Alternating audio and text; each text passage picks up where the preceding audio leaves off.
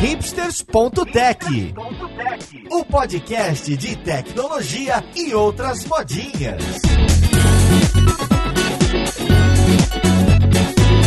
Olá, caríssimo ouvinte, seja muito bem-vindo a mais um episódio do seu podcast favorito. Meu nome é Paulo Silveira, esse aqui é o hipsters.tech e hoje a gente vai falar de um assunto sério que assombra o nosso mercado. A gente vai falar da escassez do profissional de tecnologia, não só de dev, mas mesmo de UX, de produto, de cibersegurança. A gente vai falar dessa escassez, especificamente no mercado brasileiro e também de um manifesto que a, a gente ajudou a criar e assinamos que lançamos muito recentemente recentemente, não é? O Manifesto Tech para o mercado brasileiro. Então vamos lá, podcast, ver com quem que a gente vai conversar.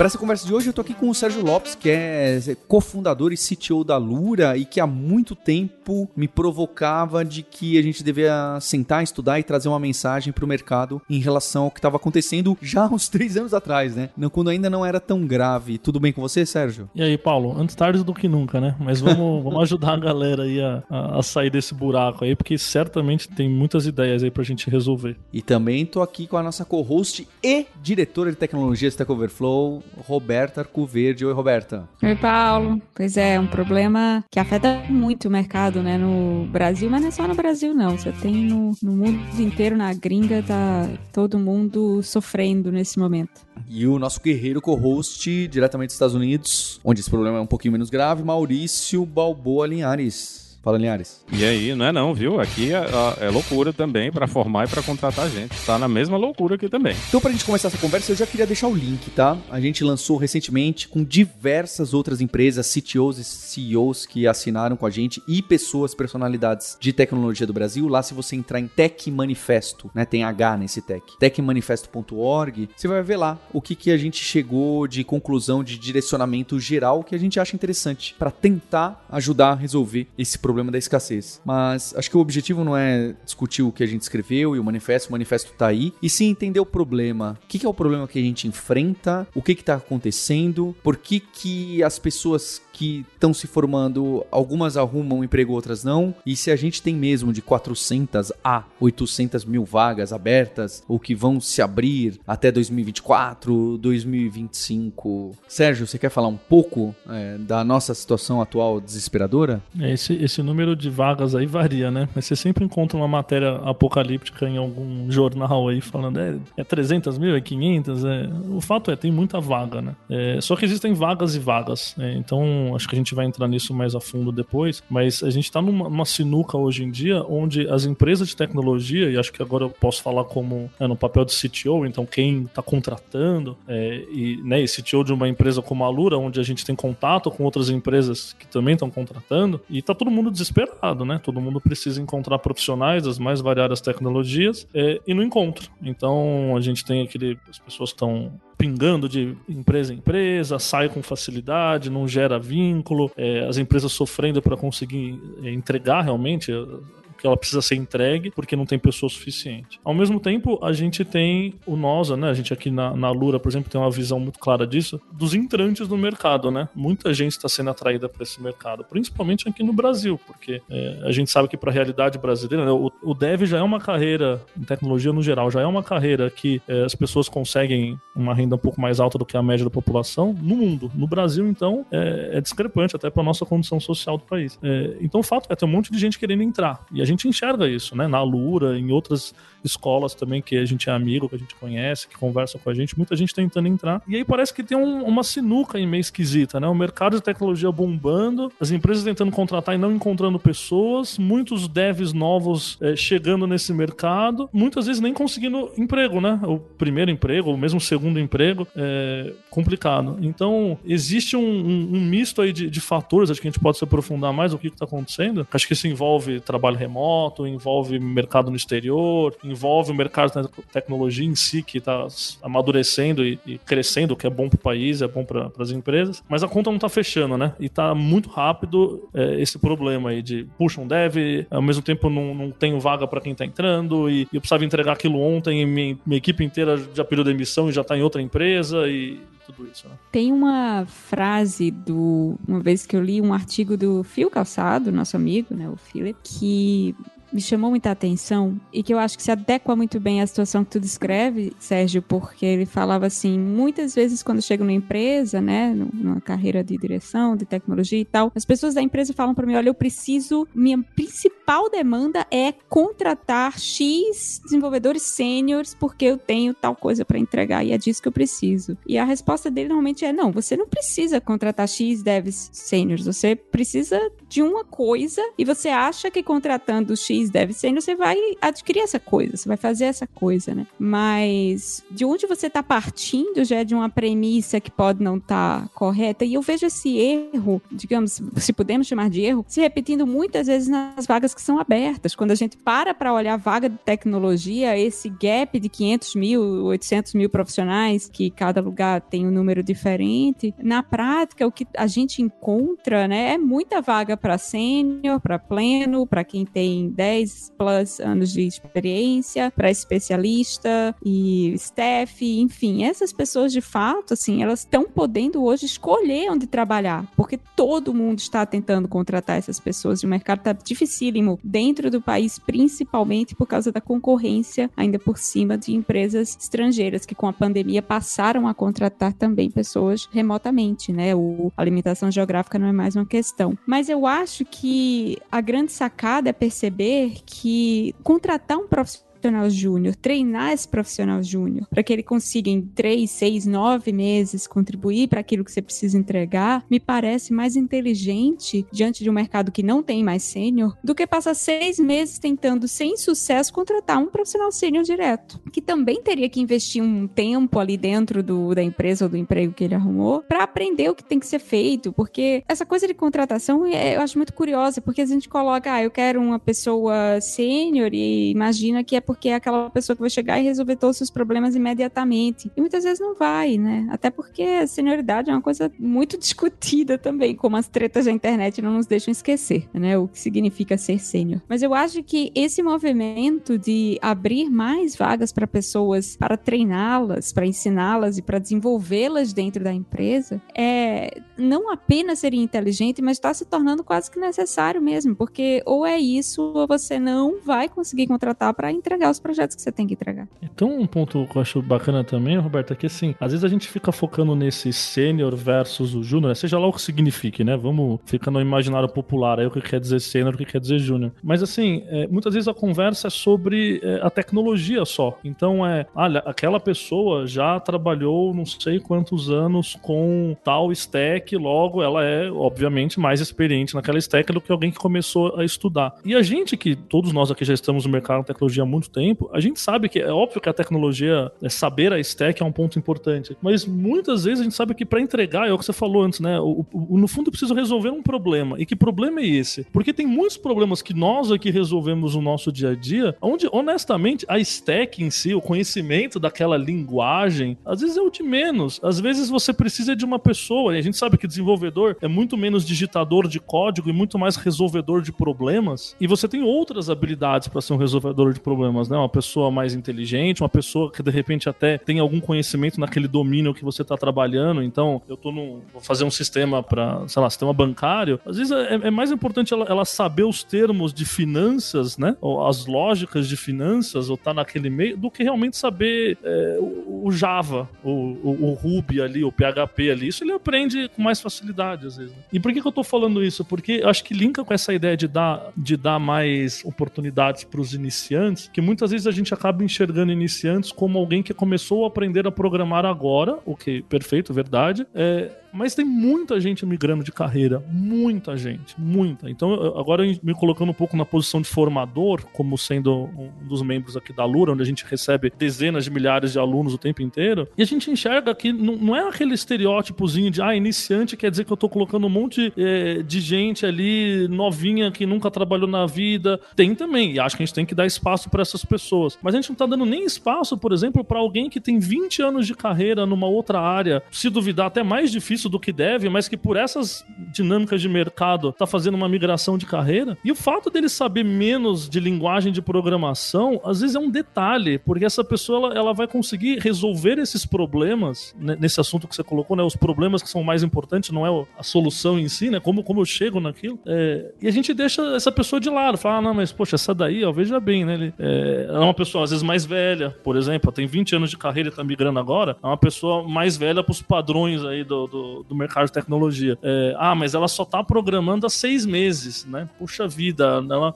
ela tem uma bagagem bizarramente grande de outras coisas, sabe? E mesmo essa pessoa tá tendo dificuldade para entrar, o que não faz sentido, não faz sentido, porque no fim do dia a gente quer resolver problemas e quer pessoas inteligentes, né, para resolver esses problemas. Mas aí a gente não tá com um problema de ovo e galinha, não, porque vocês estão falando aí, ah, a gente vai contratar o pessoal que tem menos experiência e colocar na empresa, mas para você contratar esse pessoal que tem menos experiência, você tem que ter gente que tem muita experiência para passar essa experiência para essas pessoas. Você não pode contratar uma equipe de 10 pessoas que tem seis meses de experiência de programação e soltar eles para entregar um projeto. Não dá, né? não dá. Não, isso não é uma coisa real. E, mas, mas, aliás, acho- mas depende do Rachel, certo? É a razão. É, é- perfeito. Não são zero sêniors e, e 20 júniors. Mas também não são 20 sêniors e 2 júniors. Acho que o segredo é qual que é a razão ideal entre sêniors e júniors, né? Pra gente usar a nomenclatura mais certa. Falta planejamento aí, né? Também dá. é, Isso, é- isso é uma coisa assim que. Eu, eu, pelo menos, vi, vi isso muito no mercado, principalmente no Brasil, que não era comum, né, para as empresas ter essa preocupação de vamos formar pessoas com senioridade e usar essas pessoas com senioridade para formar o resto da equipe, né? Eu não, não, não sei se é mais comum esse tipo de coisa hoje, mas na maior Qual é parte o dos papel do sênior, né? É, é. Na maior parte dos planos de carreira que eu vi de empresas no Brasil, o papel do sênior é o papel do cara que sabe programar mais, né? E, e- e isso é uma visão que, que tá distorcida, né, na, na realidade, é uma visão que é ruim para a empresa, né? Se, se o, o para você a definição da pessoa que, que é sênior, né, que tem mais tempo de experiência, é somente a pessoa que entrega mais e mais rápido, você tá perdendo toda essa oportunidade, de você tá formando mais gente, você tá reunindo, né, tá trazendo esse pessoal com menos experiência e tá distribuindo essa experiência dentro da empresa, porque você só quer que aquela pessoa com mais experiência renda, né? Porque provavelmente ah, o fulano, o cicrana são muito mais produtivos do que o resto da equipe, então deixa eles em paz, né? A gente vê, vê muito pessoal reclamando que, ah, eu, eu fico com medo de tirar uma dúvida com aquela pessoa que tem mais experiência dentro da empresa, porque eu tenho medo de tomar uma patada. E a gente vê gente falando desse tipo de coisa em 2022, minha gente. Isso é um negócio assim que é inacreditável, mas é real, né? Porque tem muito ambiente, muita empresa que imagina que essa pessoa que é mais produtiva, né, ela tem que estar isolada do resto do mundo para ele poder produzir, né? Para ela poder produzir, porque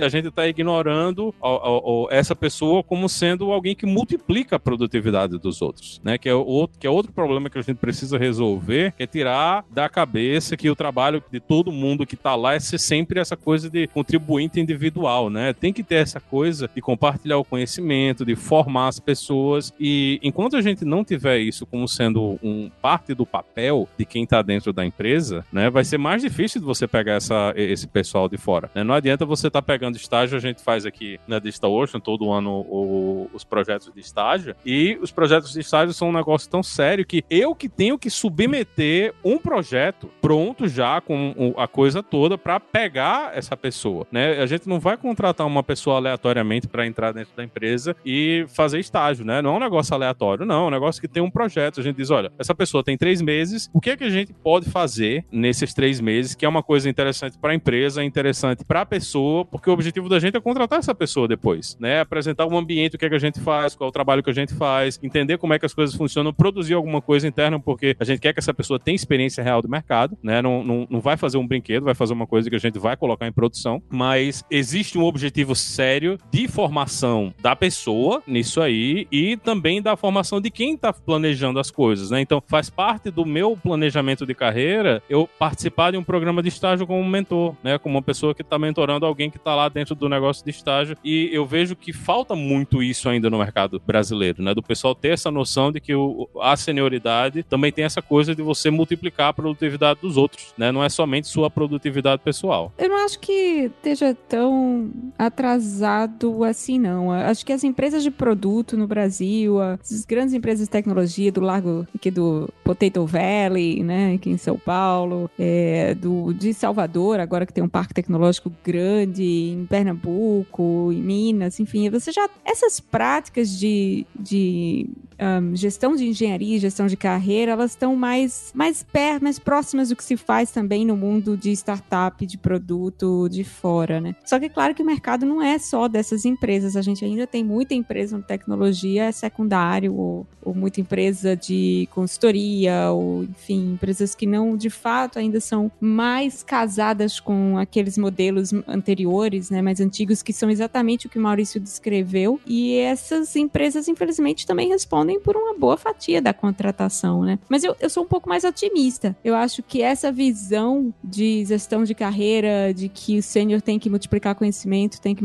mentorar e de que é mais importante o time produzir do que o indivíduo produzir, é, essa é uma visão um pouco mais comum, ainda bem, né? Pelo menos na minha visão do mercado de, daqui de São Paulo. É, talvez a visão sim, mas eu, eu acho que eu tô um pouco no meio de vocês dois aí, Roberto Maurício. Eu acho que todo mundo meio que sabe que não tem como você colocar um júnior ali e esperar que ele aprenda por osmose. Problema tá ali na, na implementação disso, porque é muito fácil você é, se colocar naquela coisa de, olha, eu sou um sênior, vou ajudar, mas eu vou ajudar, sabe? Vou ajudar. Porque, óbvio, eu tenho meu backlog aqui gigantesco. Os meus incentivos, né? Até falando um pouco progressão de carreira aí, que o Maurício tava falando, é, se não tá escrito ali que eu vou progredir na carreira por ajudar as outras pessoas, podem até falar para mim, olha, ajuda lá, mas é, é aquilo, meu incentivo é entregar mais, porque é assim que eu vou crescer na empresa, né? Então eu sinto que às vezes nos detalhes tem muita variação, entendeu? nas implementações por aí. Todo mundo concorda no geral. Acho que nesse ponto a visão é essa. Olha, realmente, tem que botar um júnior ali. É, e, e, acho que, e acho que, inclusive, quando a gente fala, né, gente, vamos dar espaço para os iniciantes, não é num sentido. Até é também num sentido de né, acolher mais pessoas. A gente pode. Acho que depois a gente entra mais em detalhes sobre né, diversidade, acho que é uma oportunidade bacana para isso. Mas no fim do dia, você não está contratando iniciantes, você está contratando os seus futuros sêniors. Essa é a questão. Se você não enxerga que essa pessoa que você contratou hoje como iniciante vai ser o seu futuro sênior, nem contrata, porque não adianta. A gente não está pedindo é, bolsa de estudo para as pessoas, não é isso. A gente está pedindo uma oportunidade e, e aí acho que esse é o ponto, a grande provocação do Maurício, é uma oportunidade e um caminho muito bem pavimentado para que essa pessoa cresça. Então, como que essa pessoa vai ter um ambiente de aprendizado e aí passa por mentoria de sênior, passa por poder colocar código em produção rapidamente, né? Não é, a gente não está pedindo para a pessoa ir lá, olha, viu, ó, pega aí o seu budget de boa vontade e contrate três pessoinhas aqui, deixa elas fazendo é, projetinhos irrelevantes no cantinho delas para dizer que você. Não, não é isso, né? É, né? Tô exagerando, óbvio, né? Só pro ouvinte saber. Não é nada disso que a gente tá sugerindo mesmo. Mas é, o objetivo é, cara, como é que eu pego essa pessoa e em poucos meses ela já tá entregando alguma coisa de valor pra empresa? Em produção mesmo, de verdade. E dali a pouco ela vai ser o próximo mentor da próxima turma que entra de júniors, entende? É, é, é um, é, um, é um pipeline contínuo, né? Hoje, por exemplo, quando eu contrato o júnior, às vezes essa pessoa tá aprendendo, percebe? Essa pessoa, ela, ela, às vezes é o primeiro emprego dela, muitas vezes aqui no meu time. Então ela tem toda essa questão de que ela tem que aprender um monte de coisas. Eu tento avaliar isso na entrevista dela, ah, se ela é uma pessoa que consegue aprender. Esse é um ponto fortíssimo da entrevista. Mas sabe qual é um outro? Eu já começo a perceber se essa pessoa compartilha conhecimento. Mas você fala, mas como? Você está entrevistando um júnior, entre aspas, nem conhecimento ela tem para compartilhar ainda. É porque ela vai ser o meu próximo mentor daqui seis meses, daqui um ano. E eu quero saber se hoje se ela já tem essa soft skill, porque eu já quero contratar uma pessoa que não só aprende, como vai fazer isso com o próximo, né? E fazer essa rodinha girar. É isso, é um processo de aprendizado e evolução contínuo, não só da oportunidade. A oportunidade é o primeiro passo, né? Aquele ponto do rate Rachel que vocês estavam falando, de sênior, que só com júnior a gente não constrói, a Roberta colocou do Fio também, acho que tem um vídeo que ficou famoso do Akita, que ele fala de, ó, você só contratar dev sênior para fazer crude também não, não funciona, por N motivos. É, eu acho que esse Rachel vai variar de empresa em empresa, né? Porque alguém vai levantar a mão e falar, ah, mas no Netflix só se contrata sênior, mas aí tem caso e caso, é óbvio. A gente tá pensando no caso mais geral. No caso mais geral, a gente tem um sênior, três plenos e dez júniores. Não sei, eu tô chutando. O que, que eu quero dizer? A partir do momento que você encontrou mais ou menos o que, que você precisa, você precisa encontrar a forma de criar uma esteira para ter profissionais e pessoas nesse nível de capacitação dentro da sua empresa daqui a um, dois, cinco anos. Repara que é um problema semelhante ao que as empresas passaram e ainda passam com formação de liderança. Formação de liderança também é um tema muito debatido nas empresas. Fala, tá faltando líder, a empresa cresce, eu não tenho quem colocar, tenho que contratar de fora, não acho quem conhece do meu negócio. Tenho que colocar alguém de líder de dentro, não consigo porque eu promovo alguém que era bom no que faz e não é bom como líder. Se você for ver, é algo, um problema similar, não é bem análogo, mas é similar. E o que que é a minha sugestão, né? As pessoas me ligam, né? Ah, o Paulo, o cara do Hipsters, entende pra caramba tecnologia, conhece todo mundo da comunidade. Eu recebo umas ligações, gente, de, de pessoas falando: Paulo, tô procurando um CTO, você tem alguém para me indicar? Eu dou uma gargalhada tão alta, né? Como que eu vou indicar um CTO para alguém, né? Isso não existe, né? Mas se diminuir esse problema, às vezes a pessoa fala: Ó, oh, Paulo, tô precisando de um analista sênior de iOS. Eu falo: Você não tá achando, né? Não. Eu falo: Contrata um pleno. Contrata um pleno porque daqui a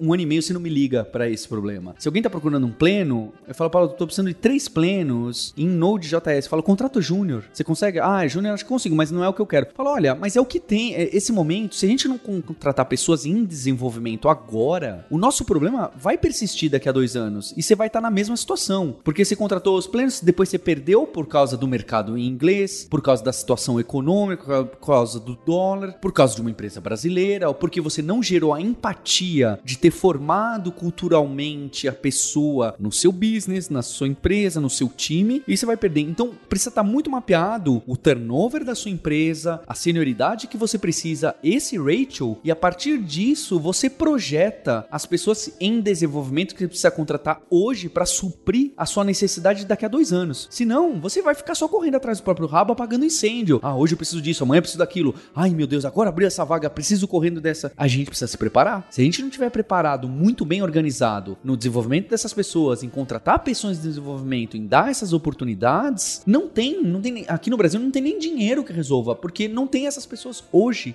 Elas não existem. Ponto. Eu brinco que é o, é o papel higiênico no começo da pandemia. Existe um momento ali que não interessa quanto dinheiro você tinha. Você ia no mercado e não existia papel higiênico. Não era uma questão mais de oferta e demanda. Ah, mas eu pago o triplo no papel higiênico. Não, acabou. Não tem papel higiênico. Compra celulose é... ou nada, né? Acabou, entende? Precisa esperar normalizar a cadeia de produção, no caso do papel higiênico. Né? É, hoje, a gente ainda não chegou nessa fase. A gente ainda está na fase que muitas empresas, as empresas mais endinheiradas, ainda estão jogando dinheiro no problema. Ah, não, eu ainda encontro sênior, é só pagar um pouquinho a mais. E é isso que a gente está vendo uma inflacionando o mercado inteiro. Mas é um problema tão grande que vai chegar um momento, né? Primeiro, para as empresas menos endinheiradas, já virou papel higiênico. Né? Ela não tem como pagar aquele preço, então não consegue comprar mais. Mas mesmo para essas que têm bolso infinito, daqui a pouco corre o risco de virar papel higiênico. Não adianta. Virou um problema que assim, beleza, você quer contratar 100 seniors, você pode querer o quanto você quiser, mas não existem 100 seniors. Então não é nem uma questão de, ah, será que um é melhor do que o outro? É uma questão de um é possível, um cenário é possível, outro cenário não é possível. E você tem que contratar e reter, né? Não adianta você simplesmente contratar e ficar com a pessoa um ano, formar a pessoa e com um ano a pessoa ir embora. Então, além de você ter que ter a preocupação de contratar, você tem que ter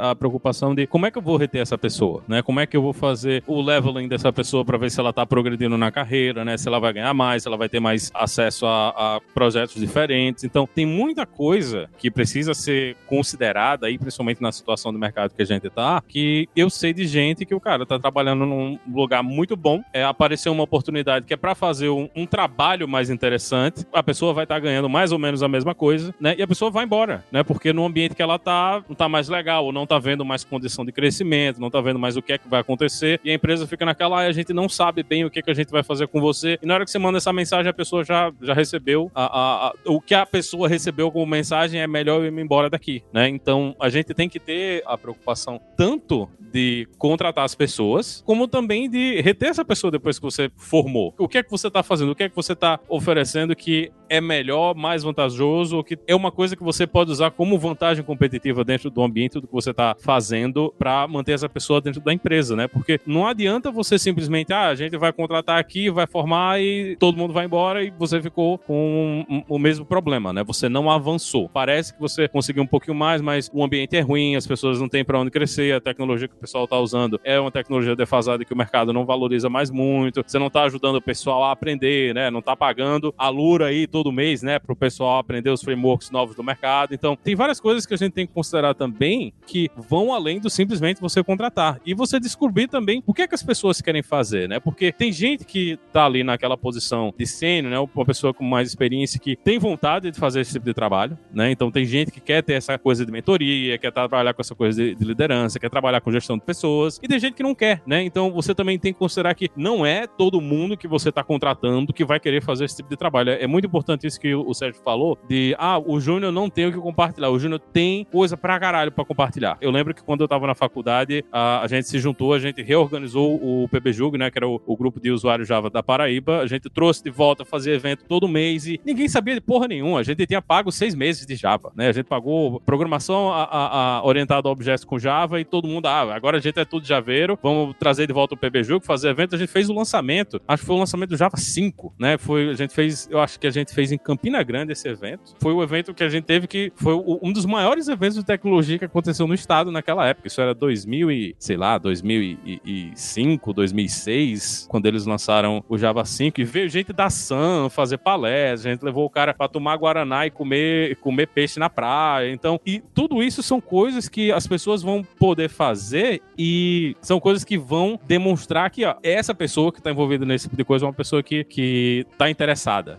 né, nesse tipo de, de coisa. Então, todo mundo tem um jeito de contribuir, né? Então, dá, dá para todo mundo contribuir. É você descobrir quem são as pessoas que vão fazer esse tipo de trabalho. Tem gente que não quer fazer isso aí, tem gente que realmente só quer ir lá, eu quero programar, resolver problema. E tem espaço para essa galera e tem espaço para o pessoal também que quer ter esse, esse outro trabalho, né? Esse trabalho de formação, construir equipe. Então, dentro da empresa, você também tem que considerar como é que a gente vai evoluir essas pessoas e manter essas pessoas dentro da empresa. Porque simplesmente, ah, eu vou fazer aqui, vou formar esse cara um ano e, e terminou e agora te vira, agora não tem mais o que fazer. A pessoa vai embora, você perdeu a, a, mão de obra qualificada que você tinha. Então tem que se preocupar em contratar e a gente tem que se preocupar em manter também. E essa pessoa que você fala, né, o Júnior já é uma, uma, pessoa que tem como contribuir, eu diria até o passo além, né? Se ele não está contribuindo na sua empresa, é uma disfunção da sua empresa, é, ou do seu time, porque você não está aproveitando essa pessoa, né? E tem esse lado de que as empresas, os times têm que acolher essa pessoa de uma maneira efetivamente produtiva. É, não adianta também você contratar um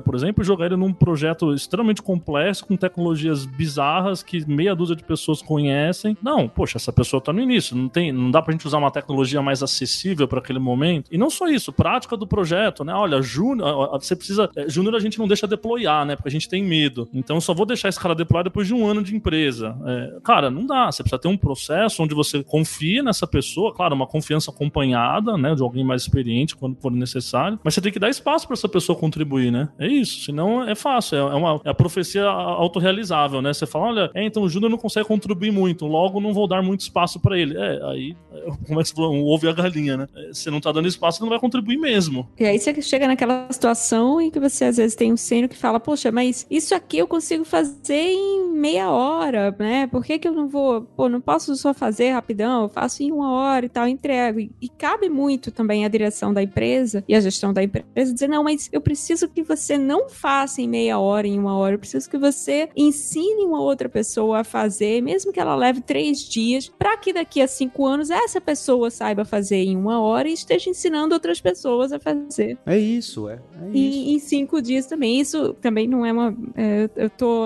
pegando emprestado as falas de um monte de gente. Essa foi do Alexandre Freire, numa entrevista que ele deu uma vez. Mas essa é a roda que a gente estava falando, né? Que tem que ser criada e fomentada. Tipo, a gente sabe que um sênior muitas vezes vai ter condições de fazer, de entregar muito mais rápido, só que ele não tá aprendendo nada se ele só tá repetindo aquele trabalho super rápido, né? E eventualmente ele vai ficar entediado, como o Maurício estava falando, vai dizer, bom, não tô aprendendo nada, tô só fazendo um negócio super rápido aqui repetidamente, vou procurar um lugar onde eu possa aprender de novo. E daí a importância de pegar esta pessoa para ensinar quem não sabe, nunca fez aquilo em uma hora antes a fazer. E pra gente não ficar só batendo no sênior aí, coitado, né? Porque ele tem um papel essencial nisso tudo. Eu acho que é muito legal legal, acho que é, todos nós aqui já tivemos essa experiência de ajudar outras pessoas a crescerem, né? É, é a nossa visão de mercado, por isso que a gente está conversando. Mas acho que, eu, eu, não sei se vocês aí, o Maurício e o Roberto, mas eu, eu e o Paulo, como a gente está em educação mesmo, a gente sentava e dava aula para as pessoas, né? Realmente durante muitos anos. E você chegar e olhar no olho dele e ver aquela pessoa.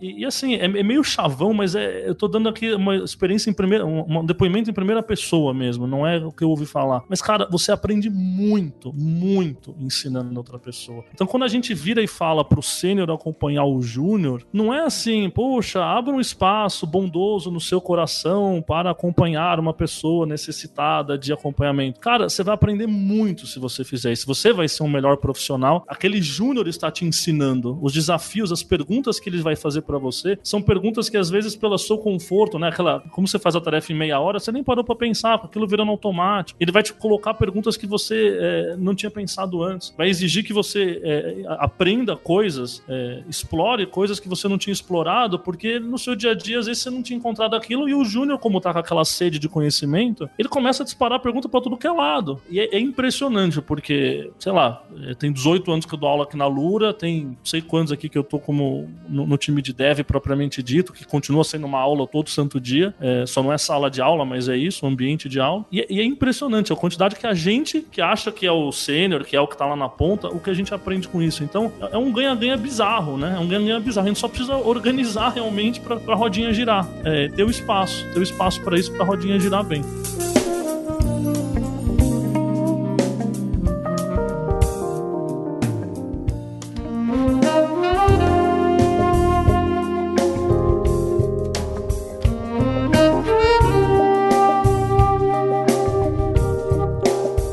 Acho que esse passa por. Acho que é curioso, né? Porque a gente meio que passou por dois pontos do manifesto. Não? Um de a gente ter um espaço e pensar sempre em contratar pessoas em desenvolvimento. Porque se você não consegue contratar sênior, o que, que você faz? Né? Qual que é a mágica? Não tem mágica. Né? Contrata uma pessoa que está em desenvolvimento nessa direção. Você precisa contratar é, pleno, contrata o, o júnior, se é o que você tem. E quem você contrata muito júnior, contrata quem está no começo de carreira, né? Por isso que tem esse movimento todo de mudança de carreira e etc. Coisa que é interessante, né? Quando a gente começou é, com educação, não existia existia isso. Vocês também, né? Quando vocês começaram com tecnologia. Não existia isso. Aprenda a programar, tem muitas vagas. Isso nem existia, né? Há 10 anos atrás começa. Acho que o boom começa quando o Obama faz o Year of Code, o Obama começa a falar. Óbvio que já existiam outros movimentos, mas é de 10 anos para cá que isso pega. E as empresas estão contratando. As empresas grandes já sacaram isso faz tempo, essa esteira, né? De que ela precisa contratar até quem não sabe, né? Mas tem potencial e que entende do negócio e troca a carreira dentro da empresa, de tão complexo que é, né? Essas empresas gigantes contratam até quem não sabe. É, é, é tá tão louco o mercado, é tão necessário isso que, que a gente vê acontecer. O, o segundo ponto que está relacionado com o que vocês colocaram é esse ambiente de desenvolvimento e aprendizagem. É? A gente precisa dar esse ambiente é, colaborativo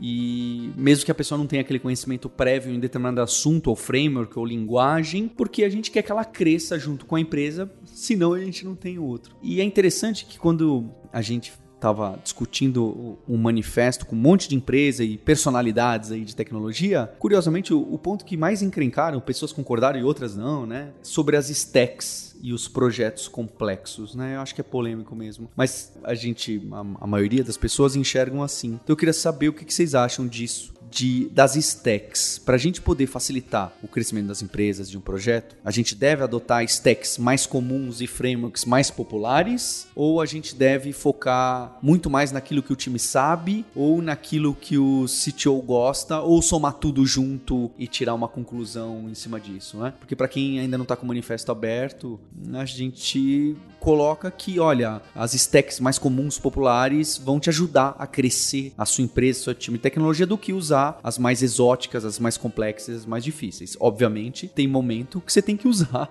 a, a stack mais exótica, mais complexa, porque é ela que resolve o seu problema, ponto. Mas se não for esse o caso, né? Será que não dá pra gente buscar uma tecnologia que já é mais amplamente divulgada, já tem mais devs, já tem mais pessoas de UX que entendem aquela técnica, já tem pessoas mais de produto e projeto que entendem daquele framework Agile, sei lá, eu dando outros exemplos aqui. Olha, eu acho que isso é, o, é, uma, é uma pergunta interessante, mas ela ela tem uma resposta muito chata que é depende, porque depende, na verdade, muito também do tamanho da empresa. Uh, muitas vezes empresas grandes podem ter projetos usando várias tecnologias diferentes e aí podem se dar ao luxo de conseguir experimentar com stacks menos comuns e também de experimentar com stacks mais comuns e por isso expandir, né, como elas contratam. Eu, pessoalmente, eu acho uh, curioso essa coisa de contratar para uma stack específica, né? Digo, não, eu preciso de uma programadora web, mas como eu uso Django aqui, eu vou colocar na minha vaga, estou contratando uma programadora Django. E muitas vezes a stack de tecnologia, em especial para quem já tem um pouco mais de experiência plena e sênior, é secundária no conjunto de coisas que você precisa saber, né? Você consegue aprender diferentes stacks mais rápido do que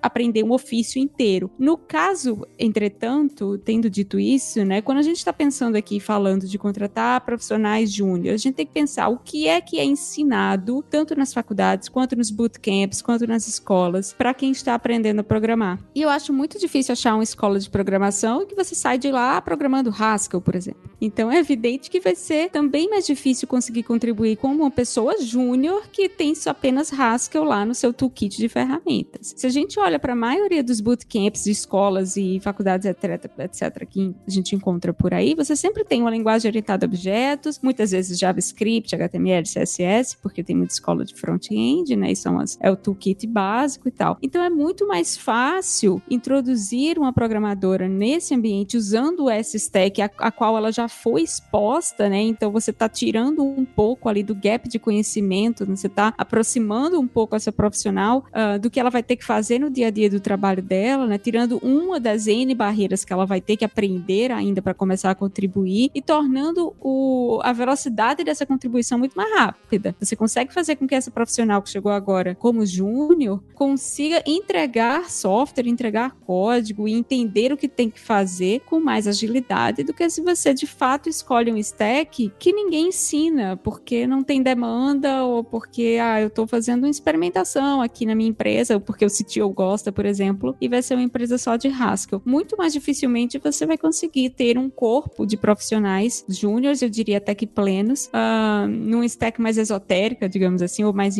incomum. Só que aí a gente tem que colocar isso numa balança, que é uma balança que eu acho que o Linhares sempre coloca quando a gente fala sobre que stack escolher, que é o quanto você quer também dar liberdade para os times da sua empresa de experimentarem e de escolherem ferramentas que são melhores para o problema que você está tentando resolver, ainda que sejam menos comuns para problemas gerais. Só que eu só chegaria nesse nível, né, de ok, agora a gente pode experimentar, agora a gente pode fazer um projeto piloto nessa outra tecnologia, nessa outra linguagem, se ou eu não tenho problema de contratação ou eu tenho espaço com stacks mais acessíveis em outros projetos ou em outros times da empresa, justamente para conseguir trazer essas pessoas com menos experiência para contribuírem neles. É uma questão de oferta e demanda, né, no fim. É isso, não tem muito jeito. Você, você, você não encontra programador Haskell, né, como você falou, né, Roberto? Eu acho que é isso. Uma outra forma de solucionar seria, claro, se você é o Haskell, é, seria você contratar o mais iniciante ainda, que seria, então eu vou ensinar Haskell aqui. Aí eu não exijo é, que a pessoa saiba Haskell. É uma outra forma de solucionar. É, mas dado que a gente já está com problema para convencer as pessoas a contratarem o quem está no início de carreira, quem dirá quem nem tem carreira ainda, né? É, mas o fato é, você quer contratar um sênior em Haskell hoje no mercado, você, você, tem um problemão na mão, né? Então acho que é uma questão de, de padronizar, né? Ou de, ou de não padronizar, mas deixar mais comum, convergir para os mais comuns para aumentar a oferta. E eu acho que tem um ponto adicional também, que acho que o mercado de tecnologia como um todo, o tech e aí mundo inteiro, é, a gente sabe, é muito recente, é óbvio, e as coisas mudam muito rápido, enfim. É, e a gente ainda não passou por um processo de. É, sei lá, vou, vou usar aí um bem entre aspas, tipo uma industrialização ou é, um processo de maturação de engenharia realmente para essas coisas. Porque assim, se você olhar para a história da humanidade inteira, todas as coisas que foram virar ubíquas no nosso dia a dia, todas as coisas que foram produtos e qualquer serviço, etc., para isso virar comum, para isso escalar para a população mundial inteira, isso teve que ser padronizado de alguma forma. É, um exemplo tosco, mas só para fazer um paralelo, é aquilo, sei lá, mil anos atrás, na idade, sei lá o que, nem idade média, é, as as pessoas faziam, tinham um alfaiate que costurava a sua calça do jeito que você queria. É, mas é evidente, quantas pessoas tinham calça mil anos atrás? É, quase ninguém. É, para você botar calça nas pernas de 7 bilhões de pessoas, você precisa parar de fazer o alfaiate e começar a padronizar. São os mesmos tecidos, é, a mesma modelagem, tem seis tamanhos diferentes. Ah, mas esse aqui ficou um pouquinho mais apertado. Cara, é isso. Não, não tem como a gente ser alfaiate se a gente quer que esse mercado cresça no nível de, é, por exemplo, o mercado de calças, entende? E o ponto é, a gente tá no mercado de tecnologia crescendo bizarramente, ou seja, a tecnologia, né, como é que é? O software vai engolir é, o mundo, já engoliu, mas a gente tá deixando de fazer essa lição de casa é, de padronizar um pouco, padronizar essas coisas. Esse padrão é bom, isso é o que permite as trocas entre as empresas, entre as pessoas, entre os projetos, permite a gente sedimentar mais conhecimento e tal. É óbvio, existe é, é, uma diferença bem grande entre padronizar e engessar e impedir inovação, não é isso. É, mas a gente tem que tomar cuidado para não entrar no outro extremo, de ah, cada um faz o jeito que quer e acabou e pronto. Acho que quando a gente coloca para os times escolherem a tecnologia, eles escolhem de acordo com os critérios deles. E um critério forte no mercado atual é: existem, faltam pessoas. E as pessoas que têm, elas têm um conhecimento menor e um conhecimento mais padronizado. Então a gente precisa se adaptar para isso, né? Olha, só um parêntese: depois do engenheiro e do artesão de código, o Sérgio tá aí lançando o alfaiate de código. Alfaiate. eu, eu vou jogar um caminhão de terra aí nessa analogia, porque o WhatsApp foi produzido por menos de 30 pessoas, né? Então você pega uma solução que atendia milhões e milhões de pessoas. A área de tecnologia, ela tá tão fora, ela tá tão além da industrialização que a gente nem entende mais. Não, mas Linhares, eu não quero o dizer, fator, é, o, o eu não quero dizer de... milhares de, de, de, usuários, eu quero dizer milhares de sistemas. A gente só vai conseguir entregar milhares de sistemas se esses sistemas tiverem algum padrão, entende? É, a entrega não, é o sistema, não é o usuário. não precisa entregar milhares de sistemas. Né?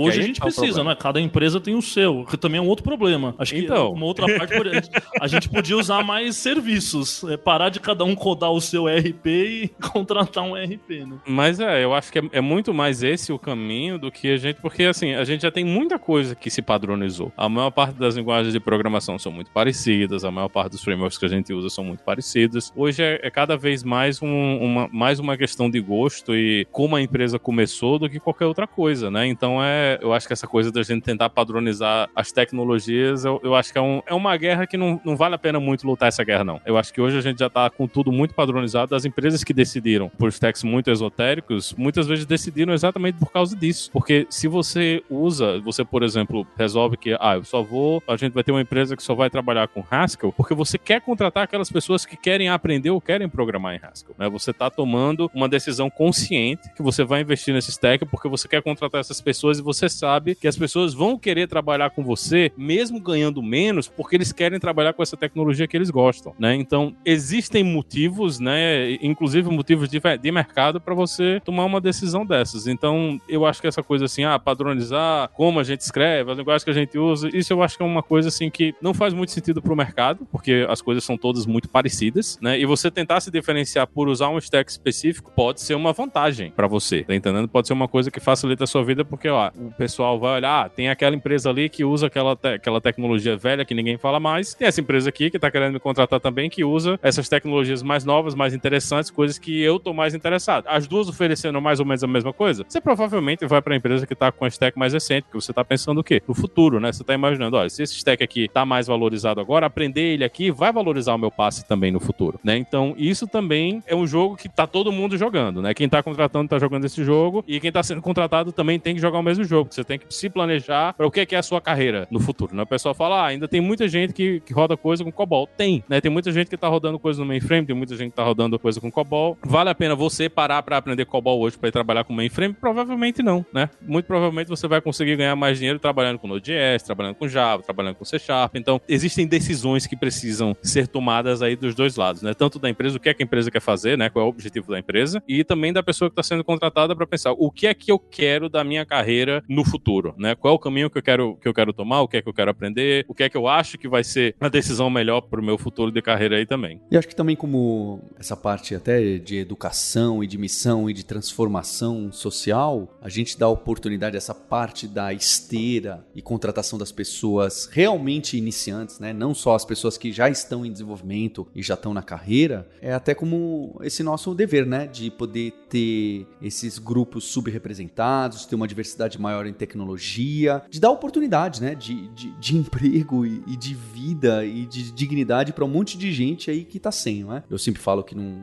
não é trivial, mas é possível as pessoas que não são da área entrarem em tecnologia. Acho que isso conecta muito bem. Já tem um monte de empresa que fala isso aí. Acho que uma das formas de implementar é, faz sentido pensar isso em, em, algo grande. Pode ajudar você a resolver esse seu gap daqui a dois, três ou cinco anos. Porque se você não pensar em resolver daqui a dois, três, cinco anos, hoje você não vai resolver, né? Ou no máximo vai parecer que resolveu quando você fizer uma super contratação em lote de 200 pessoas. Mas isso precisa ser um processo contínuo como a gente tem visto, ó, já tem muita empresa fazendo assim, né? É, Paulo, eu acho que a gente acho muito legal esse momento do mercado, porque ao mesmo tempo que a gente fica meio desesperado, eu na posição de CTO e outras pessoas, diretor de tecnologia, etc, fala, cara, eu não consigo contratar e tal. Como sociedade, a gente está num momento único, assim. Eu acho que é uma oportunidade da gente resolver problemas, né? Dar chance e oportunidade que a gente teve poucas vezes na história desse país, para não sei quando, né? Se teve. Mas é isso, é, é uma área onde, até pela dinâmica do mercado, por exemplo, poucos registros de, de, formação acadêmica, enfim, é uma área onde a gente conseguindo realmente criar um pipeline de crescimento e um pipeline de chance para iniciante, dá para colher muitas pessoas mais rapidamente do que em muitas outras áreas que exigem conhecimento técnico, né? E outras profissões. E a gente tem muita gente, a gente sabe a situação do nosso país, certo? A gente sabe a situação, quantidade de pessoas desempregadas, subempregadas, enfim. Não, obviamente, não tem 14 milhões de vagas em TI, é óbvio que não, pelo menos ainda não, tomara que um dia tenha, mas é uma oportunidade da gente, em larga escala,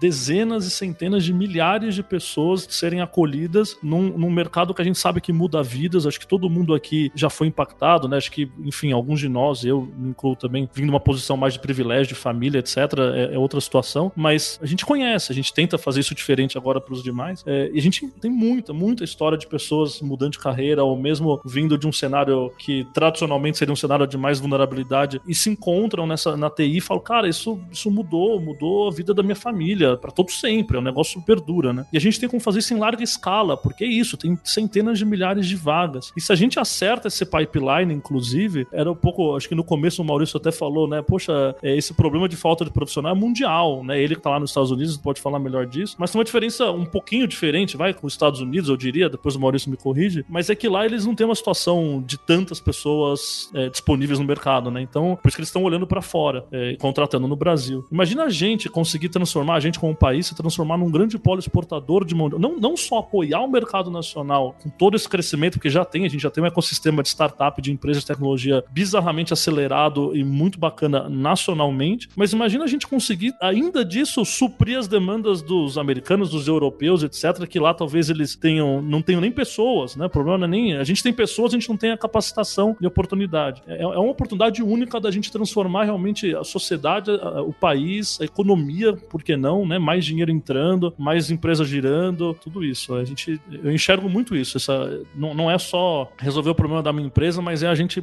fazer um impacto forte aí social, né? É, a gente tem que ir atrás dessas pessoas também, né? Tem que ir procurar onde eles estão, né? Onde eles e elas estão e, e em todos os lugares do Brasil, né? Que o, o, o canto da sereia, né? Na época que eu saí da faculdade é que eu tinha que ir para São Paulo, né? Eu não ia conseguir ficar em João Pessoa, não dava para crescer na carreira e, e, ganhar dinheiro e conseguir as coisas ficando em João Pessoa. Eu tinha que ir para São Paulo, tinha que ir para o Rio de Janeiro, tinha que ir para Brasília, né? Eu não tinha opção, né? Tava, tinha terminado o curso, estava formado, estava lá no, no, no, meu primeiro emprego e tive opção, né? Passei muitos anos, eu me mudei de João Pessoa em, em 2015 para cá, mas passei mais de 10 anos trabalhando com tecnologia em João Pessoa para empresas de fora do Brasil, né? Mas mesmo assim eu, eu não tive que ir para São Paulo. Hoje isso é uma realidade ainda mais forte, né? É uma das coisas que aconteceu agora na pandemia que todo mundo percebeu que dá para fazer muito trabalho de casa e eu espero que essas oportunidades elas surjam para todo mundo que estão fora desse eixo Rio São Paulo Brasília, né? Que é muito bom que as outras regiões do país e as, as outras cidades no país que tem gente que querem trabalhar com tecnologia, que eles também tenham acesso a esse tipo de coisa, né? Que eles consigam entrar dentro do mercado, que eles consigam fazer parte desse crescimento que o país está tendo, né? Para não ser mais uma vez uma coisa que fica presa somente lá dentro do Sudeste, né? E o, o resto do país termina não, não vencendo. A gente tem que ir atrás de pegar essas outras pessoas também, né? Que estão fora desses grandes eixos e trazer eles para dentro do mercado, formar essas pessoas e fazer com que todo mundo que quer aprender a programar possa aprender a programar. Tem essa, essa oportunidade também.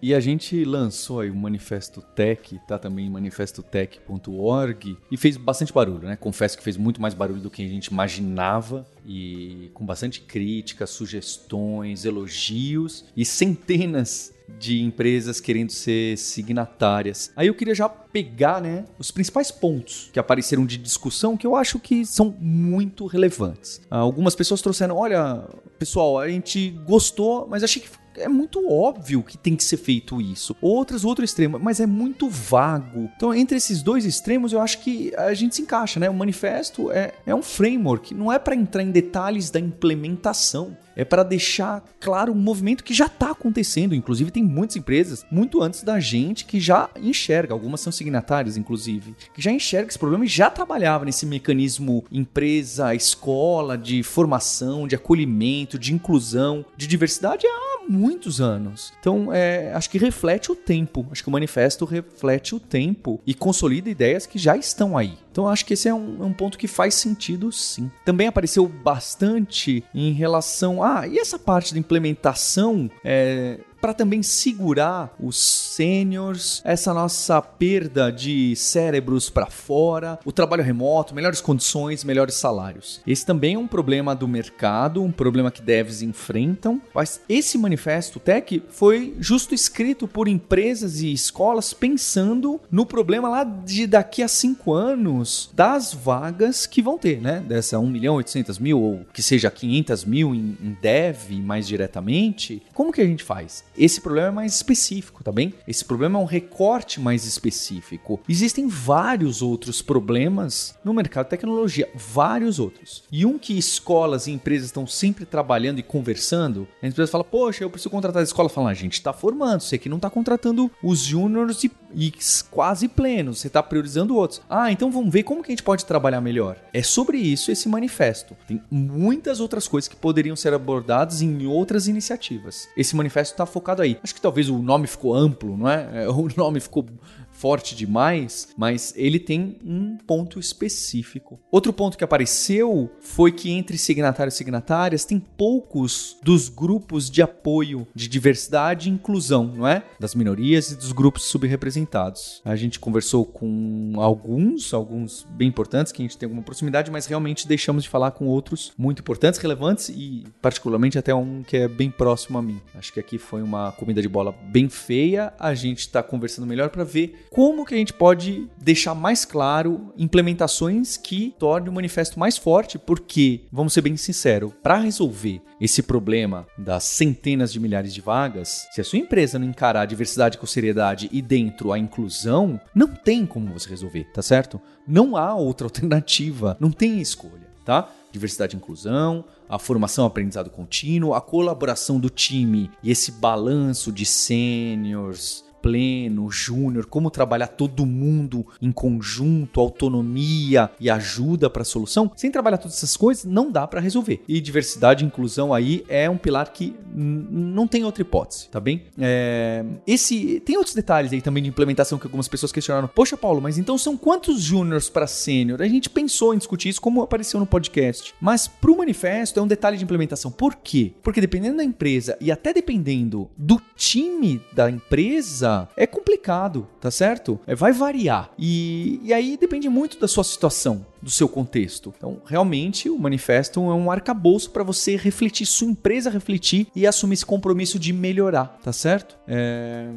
Algumas pessoas perguntaram: Ah, Paulo, mas não tinha ali nos signatários uma pessoa que é dev puramente, que não tá numa empresa ou numa escola e... ou numa empresa de recrutamento, porque o objetivo realmente era tentar deixar mais conectado esse processo para que a gente possa dar mais espaço para pessoas em desenvolvimento, não é? Pessoas que ainda em grande grande parte não são dev ou estão no começo de carreira. Existem mil outras questões que afligem o, a bolha dev, todo o pessoal que está aí nessa esfera de desenvolvimento de tecnologia que já está na carreira. Com certeza, não é? Citei alguns, inclusive mais relacionados a sênios. Tem um monte. Esse manifesto é mais particular a pessoas em desenvolvimento. Não é? De novo, acho que o nome ficou amplo, mas esse manifesto é para as pessoas em desenvolvimento. E acho que um, um outro ponto importante importantes em relação a signatários e signatárias. Quem são essas pessoas? O que, que elas estão fazendo? Então, a gente que está assinando lá, a gente está fazendo tudo certo e está tudo funcionando perfeito e contratando milhares de pessoas em desenvolvimento e formando e dando oportunidade. Não é isso. É nosso intuito e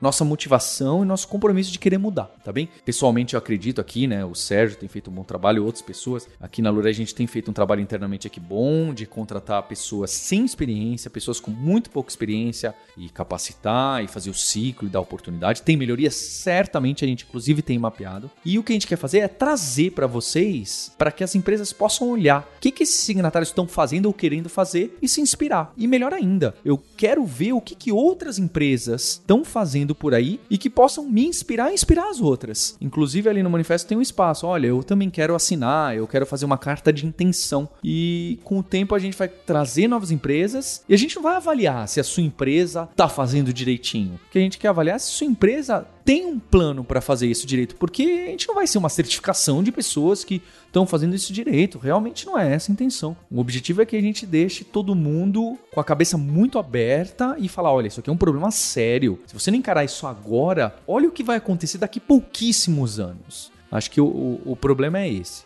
tá bem? Então é uma carta para demonstrar a intenção, planejamento que está fazendo. O sucesso que cada empresa vai ter vai variar. É, espero ser cobrado sobre isso e espero que a gente também olhe, olha, essas signatárias aqui, será que é boa para eu trabalhar? Será que ela fez aquilo que o manifesto estava tentando é, pedir? Ela postou, está tentando fazer? Acho que é essa a cobrança que você pode fazer da gente, não é? E que eu espero. E espero trazer frutos. Vamos ver, né? Não é fácil, tá? Confesso que não é fácil. E, e também tem, não é? Para quem tá aí começando a carreira, a gente vai ter lá oportunidades, né? Gratuitas em diversos momentos para trazer mais pessoas. Acho que dar essa abertura é fundamental, né? É a única forma das pessoas poderem mergulhar em tecnologia e estarem num, num espaço aí maior. Então ficou agradecimento aí a todo mundo, signatários signatárias, ao Sérgio que passou meses aí batendo a cabeça, conversando, e as últimas semanas que foi muita dureza. Fico feliz onde a gente chegou. Tenho certeza que a gente tem acertos a serem feitos nessa versão do manifesto, a, a deixar mais, mais óbvio, mais aí para todo mundo o que, que a gente quer dizer e também trazer as implementações, tá? Fora do manifesto, a gente quer trazer os cases e as implementações. E a gente tem um compromisso aí na próxima terça-feira. Obrigado pela audiência. Hipsters, abraços. Tchau.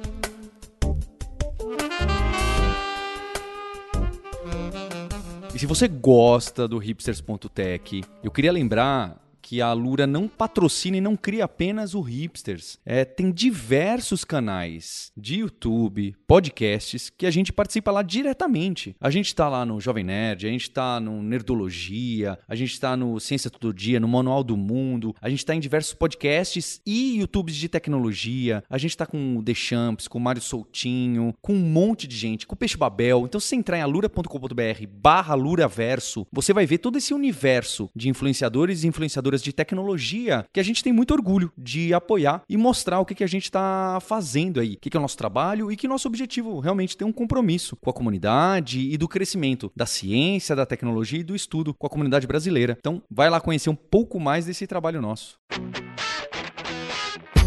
Você ouviu o hipsters.tech. Produção e oferecimento alura.com.br.